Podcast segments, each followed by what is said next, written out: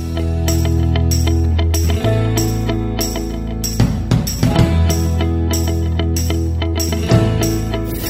Una semana más, un episodio más de Cafecito. Este es el podcast de The Nevada Independent en español, ya acercándonos al episodio 200. Eso significa que ya van a ser casi cinco años de que le hemos venido presentando información de manera ininterrumpida a la comunidad hispanohablante de Nevada, pero también en cualquier parte del mundo donde usted nos esté escuchando. Muchas gracias por su apoyo y vamos a continuar informándole y también más adelante en el episodio 200, bueno, pues vamos a con usted acerca de la historia de cómo surgió este podcast, qué cambios hemos visto desde entonces y otros temas de interés. Mi nombre es Luz Grace, soy reportera con The Nevada Independent en español. Visítenos en nuestro sitio de internet y hablando de noticias, bueno, en este cafecito le tenemos un programa lleno de información. Primeramente vamos a hablar acerca de estudiantes indocumentados, una ventana de oportunidad que hay para ellos para que puedan recibir ayuda para pagar sus estudios universitarios. Esto suena muy bien, ¿verdad? Pero es posible. ¿Qué retos se enfrentan? ¿Qué se tiene que hacer? ¿Y a dónde se puede acudir? Bueno, pues de eso y más vamos a hablar con una invitada que nos acompaña, que en unos minutos se la vamos a presentar a usted. Y otro de los temas que también ocupó mucha atención en estos días recientes tiene que ver con algo que se conoce como redistribución de distritos. ¿De qué se trata todo esto? ¿Por qué nuestra comunidad latina fue uno de los temas centrales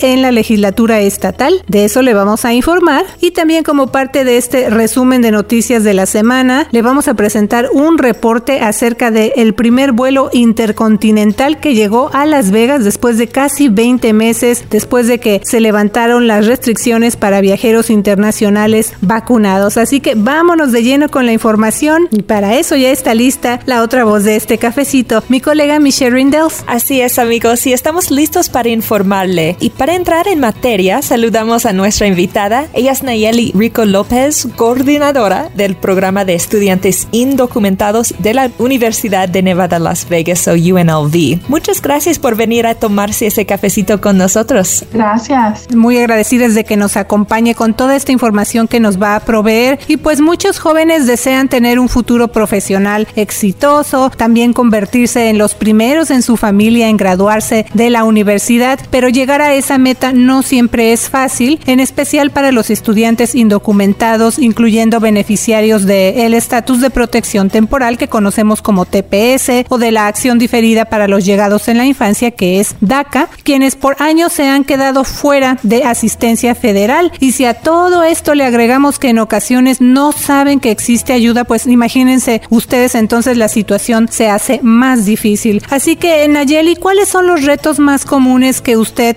escucha por parte de esos estudiantes y sus familias? Claro, creo que lo, lo principal es de que no saben a quién preguntarle o en dónde agarrar este tipo de información del, del tipo de, de, becas o programas que existen. Entonces hay que sobrepasar ese miedo primero de preguntar a, la, a las personas adecuadas o hacer esas conexiones porque como, como in, uh, persona indocumentada yo como estudiante siempre tenía temor de que, oh, si le digo a este maestro o a esta persona específica de, de mi estatus migratorio, ¿qué va a ser su reacción? ¿Van a saber a quién, a quién preguntarles estas cosas? Entonces, siempre ese, ese sentir de, de no saber previene que los estudiantes pregunten. Uh, uh, entonces, esa es una de las barreras que he escuchado de parte de muchos de los estudiantes, pero también como siempre están escuchando de que no, también no pueden recibir fondos federales, piensan que ya, ya se acabó, ahí fue el final, pero en realidad hay otros tipos de becas y programas de que sí califican. Y precisamente quiero entrar en materia con esa parte porque hoy estamos haciendo este cafecito informativo principalmente porque hay una gran nueva oportunidad para los estudiantes indocumentados y se trata de la beca Dream.us. Nayeli nos puede hablar más de qué es esta beca y qué tan significativo es que esta beca pues ya esté disponible para estudiantes de UNLV. Claro, bueno, la beca es una beca nacional, un programa de éxito univers universitario y profesional nacional es el más grande del país para los jóvenes inmigrantes. Cubre la matrícula y tarifas de hasta 33 mil dólares en total para una licenciatura o aquí le dirían un bachelor's degree. Entonces es una buena oportunidad para básicamente cubrir los fondos, pero también hacen ellos diferentes programas durante el año para sus estudiantes, los conectan con diferentes recursos y entonces es un, un apoyo muy grande para nuestros estudiantes indocumentados quienes lo reciben. La ronda de, de solicitudes para el año académico 2022 y 2023 allá se abrió el primero de noviembre y la fecha límite es el 28 de febrero. Entonces tienen tiempo de, de, hacer las aplicaciones, tomar su tiempo con a los ensayos escritos y todo eso para que puedan recibir esta beca que es una gran ayuda para muchos estudiantes. Nayeli, usted trabaja muy de cerca con estudiantes indocumentados, pero usted también tiene su propia historia. Usted es graduada de primera generación de Nevada State College, recibió una licenciatura en comunicaciones y fue una de las primeras beneficiarias de la beca de Dream.us. ¿Cuáles son los retos que usted enfrentó para llegar a la universidad y cómo le ha ayudado a usted haber recibido una beca de Dream.us? Aquí en el estado, en el estado de Nevada fue en donde me crié, fue nacida en México y entonces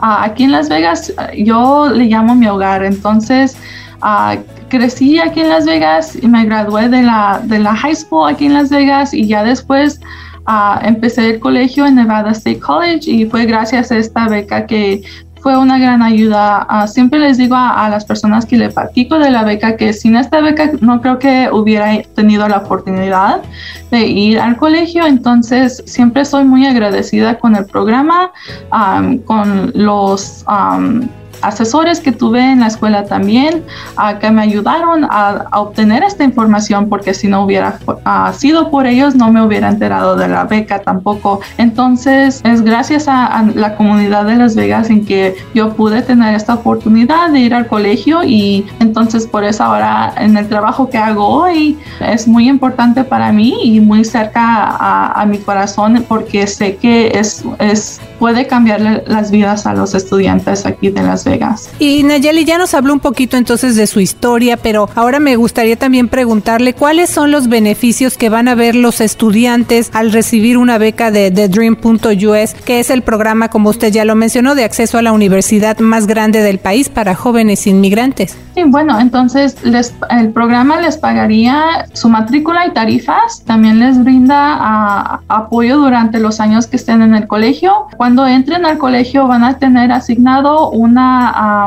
una asesora de la beca que les va a ayudar en mantener su beca, en conectarlos con diferentes recursos, tal vez hagan eventos específicos para este grupo de estudiantes uh, que reciben la beca. Um, entonces, en general, ser parte de este grupo de, de becarios brinda muchas ayudas y, y tener este grupo de apoyo es muy importante durante el colegio. Entonces, saber de que hay otros estudiantes que hayan pasado por cosas similares cuando viene al tema de inmigración es muy importante y se, se, apoyan los unos a los otros. Nayeli, ¿cuáles son los requisitos para solicitar una beca de, de UNLV's Dream.us? Ajá, entonces hay diferentes requisitos, pero los más importantes son uh, de que tienen que ser estudiantes universitarios por primer, primera vez o ser graduados de colegios de un colegio comunitario o no haber obtenido más de 21 créditos en un colegio o universidad de cuatro años antes del otoño del 2022. En términos de la elegibilidad de estatus migratorio, tienen que tener DACA, TPS o ser uh, personas indocumentadas que llegaron al país antes del 1 de noviembre del 2016, antes de los 16 años y que cumplan con los criterios de la uh, de DACA también.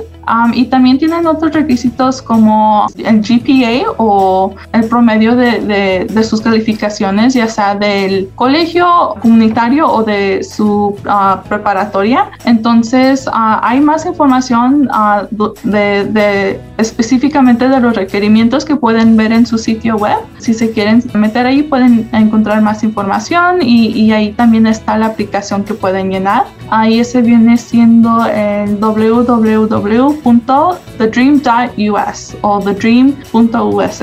¿Y cuántas becas hay para estudiantes de UNLV? Uh, bueno, esta es va a ser una de las becas que se van a estar otorgando a, pesar del siguiente otoño, pero también hay otros tipos de becas en que pueden calificar estudiantes indocumentados.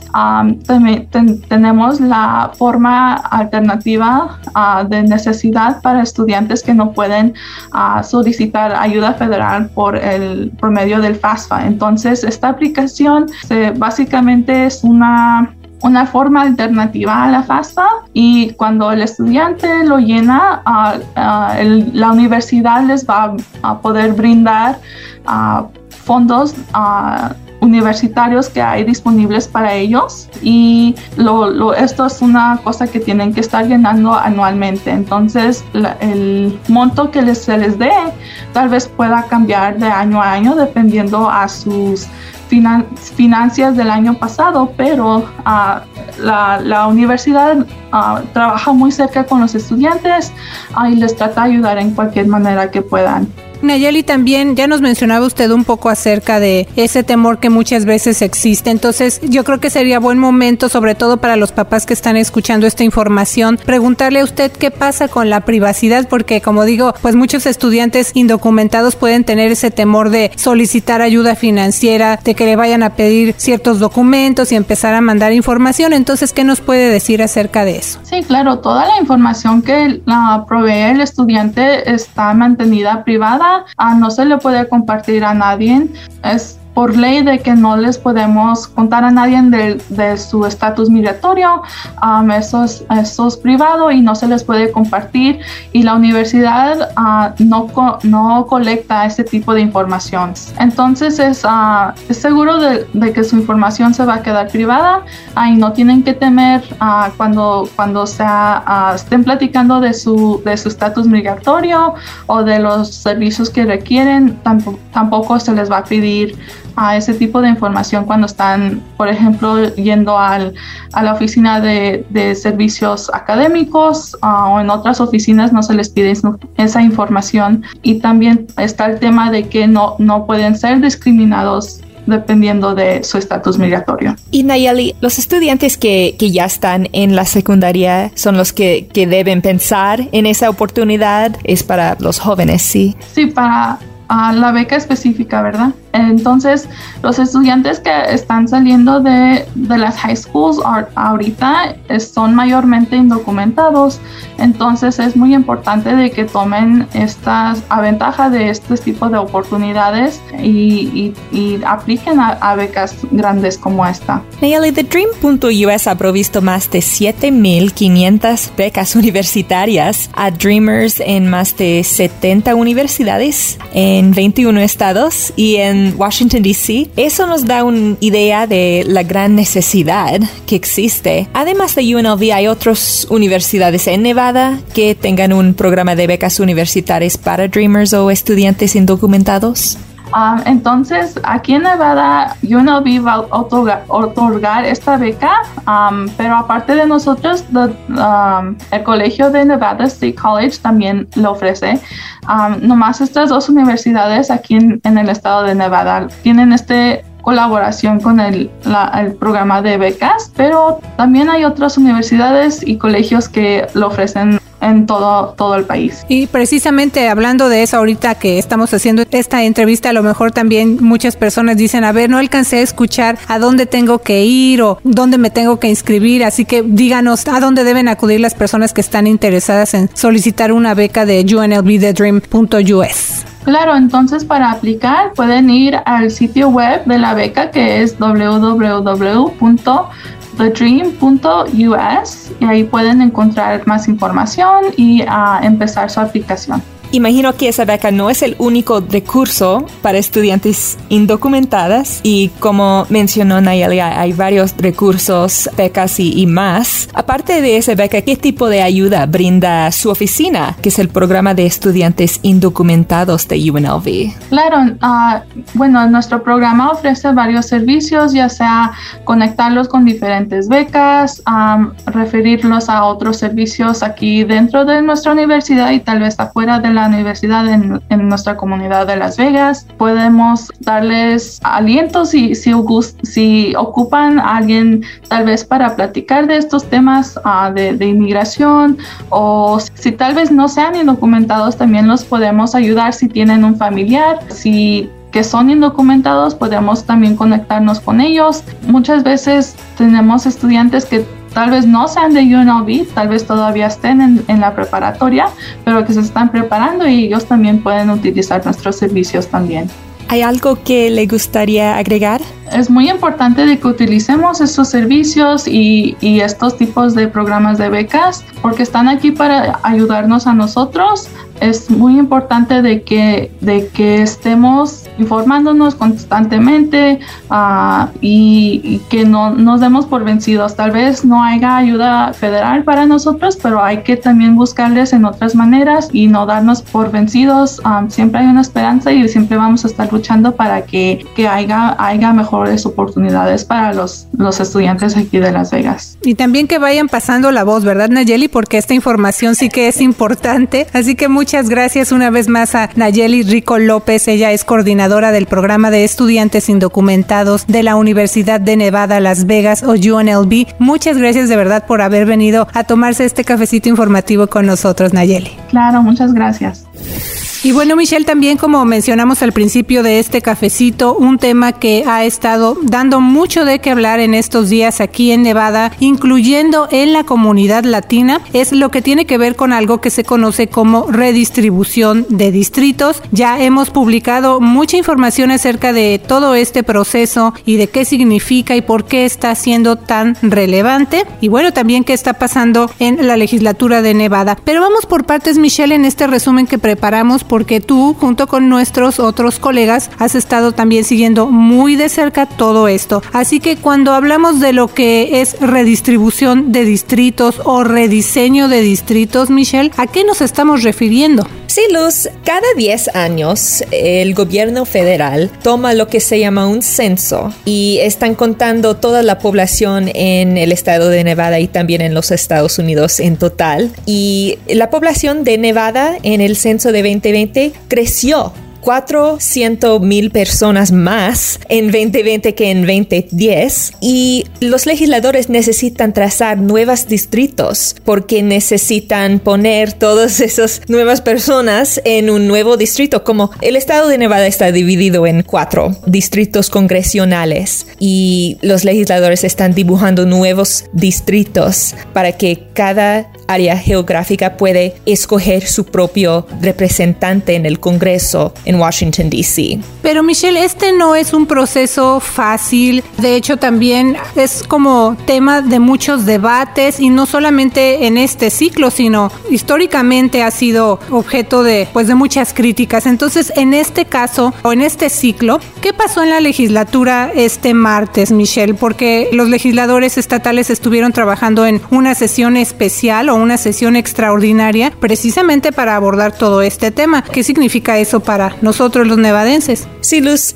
este proceso de redistribución siempre es controvertida y política porque los líderes y la mayoría en la legislatura es demócrata, pero sí hay republicanos también y los demócratas pueden trazar distritos en una manera que puede dar a su partido más poder y puede facilitar que el partido demócrata puede ganar elecciones más fácilmente que los republicanos. Todo eso es en el diseño de cuáles personas están en cada distrito. Entonces, ese proceso siempre es muy político. En el martes, la legislatura tomó votos en esas nuevas mapas. Esas mapas están muy controvertidas porque miembros de la comunidad latina especialmente están diciendo que están dividiendo a la comunidad latina especialmente en el este de Las Vegas en dos partes y no están juntos y no pueden combinar su poder juntos para elegir un representante que quieren. Y habían mucho, muchos comentarios durante los cinco días de la sesión especial en la legislatura contra de esas mapas, pero los demócratas que estaban encargados de ese proceso no estaban incorporando ese, esas críticas en sus mapas. Y por eso la asamblea el martes votó a favor de esas mapas solo uno demócrata votó en contra de las mapas, es Edgar Flores, y todos los republicanos estaban en contra de, ese plan porque sí, los mapas dan más poder a los demócratas y toman poder de los republicanos. Entonces, esos mapas están avanzando, el gobernador va a, firmarlos y van a convertir en ley. Pero para cerrar este resumen, Michelle, y antes quiero decirle a usted que nos escucha que siga pendiente con el próximo cafecito porque vamos a hablar todavía más a detalle, le vamos a explicar qué significa todo esto, qué va a pasar en su distrito, por qué está sucediendo todo esto. Pero, ¿qué sigue? Porque decimos ya el gobernador lo va a firmar como ley, ¿qué pasa después? ¿Qué podemos esperar ya para cerrar este resumen? Sí, Luz, es